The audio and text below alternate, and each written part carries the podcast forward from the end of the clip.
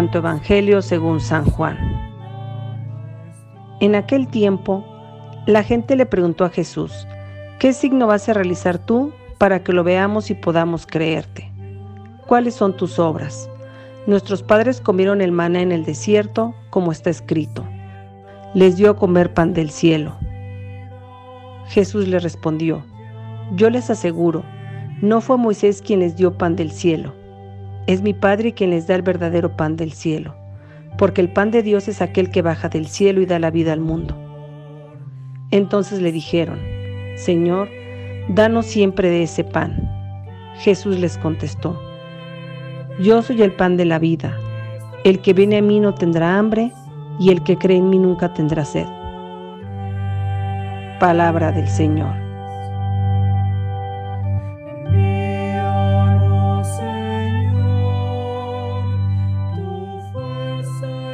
San Juan se caracteriza por señalar que para comprender los signos de hechos por Jesús, hay que interpretarlos a la luz de la palabra de Dios y descubrir cómo Dios se revela en medio de su pueblo. De hecho, San Juan usa la palabra signo en lugar de milagro, pues en el signo hay intencionalidad de comunicar, mientras que en el milagro es fácil quedarse en la admiración de lo extraordinario. Los milagros de Jesús son signos de la presencia de Dios en el mundo, del reino que nos ofrece en la tierra como anticipación de su vivencia plena en la vida futura.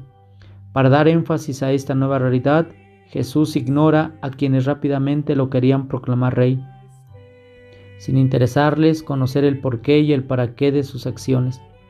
Reprocha a quienes solo les interesaba comer hasta saciarse sin profundizar en el signo de la multiplicación de los panes y los peces. Jesús corrige la manera de entender las cosas de la gente. En vez de responder a la pregunta de la gente, hace de inmediato una observación crítica. Os aseguro que me buscáis, no por las señales que habéis visto, sino porque os habéis hartado de pan. De este modo reprocha a la gente el hecho de no haber captado el sentido del milagro y haberse limitado a aprovecharse de él. Se han comido los panes que él ha multiplicado, se han saciado y nada más. Sin embargo, este milagro es signo de un don espiritual que Jesús quiere hacer a la gente. Jesús, verdadero pan de vida, quiere saciar no solo los cuerpos, sino también las almas, dando un alimento espiritual que pueda colmar los deseos más profundos de los hombres. Por eso, invita a la gente a procurarse no el alimento que perece, sino el que dura para la vida eterna. La gente escucha este reproche, comprende que Jesús quiere hablar de conversión y pregunta, ¿qué hemos de hacer para trabajar en las obras de Dios? Jesús da también a esta pregunta una respuesta inesperada. La obra de Dios consiste en que crean en el que Él envió. Los judíos están muy preocupados por cumplir la ley, por realizar las obras de Dios y piensan que la relación entre Dios y los hombres es como la que se da entre un patrón y sus siervos.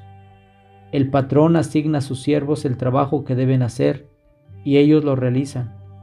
Por eso quieren que Jesús les haga saber las acciones que deben realizar para estar en regla con Dios.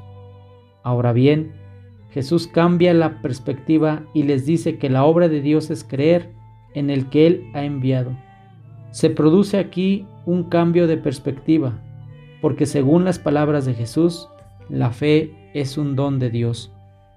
La fe es, a buen seguro, una realidad que cualquier persona debe recibir de una manera activa, pero fundamentalmente es un don de Dios, una obra del mismo Dios. Esta es la idea de fe que debemos tener nosotros también una obra que llevamos a cabo con Dios, una obra en la que Dios es el actor principal y en la que nosotros somos simples colaboradores. Nos adherimos con confianza a la persona de Jesús y por medio de él a Dios. Puesto que Jesús les ha hablado de fe, la gente le pide ahora signos para poder creer. Aquí le dicen a Jesús, ¿qué señal haces para que veamos y creamos? Para la gente, si Jesús exige la fe, debe realizar alguna obra que sea signo de su autoridad de su poder. La gente lanza un desafío a Jesús. Nuestros padres comieron el maná en el desierto, como está escrito. Les dio a comer pan del cielo. El maná era un alimento maravilloso porque procedía del cielo. Pero Jesús corrige de nuevo esta idea de la gente. Les dice que el maná no era en verdad un pan del cielo, sino un pan material. El pan del cielo, en cambio, es un pan espiritual, un pan que hace vivir el alma. Jesús mismo es este pan.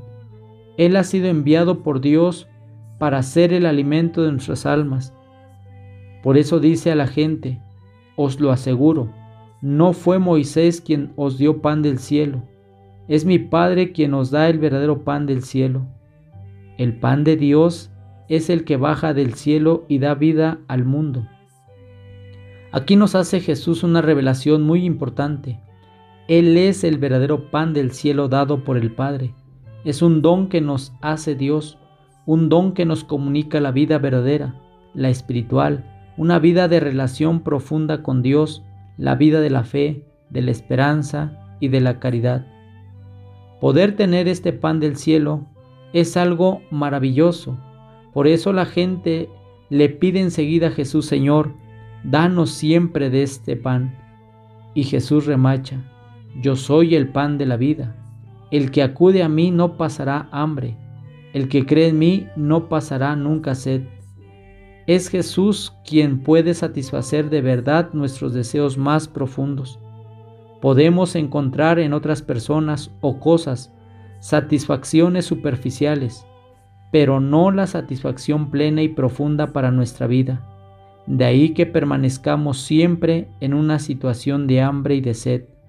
En cambio, el que recibe a Jesús plenamente en su propia vida, deja de tener hambre y sed, porque sus deseos más profundos quedan saciados. Pidamos al Señor que nos dejemos guiar por Él, a fin de orientarnos a la verdadera adhesión a Él en la fe y encontraremos así la paz profunda.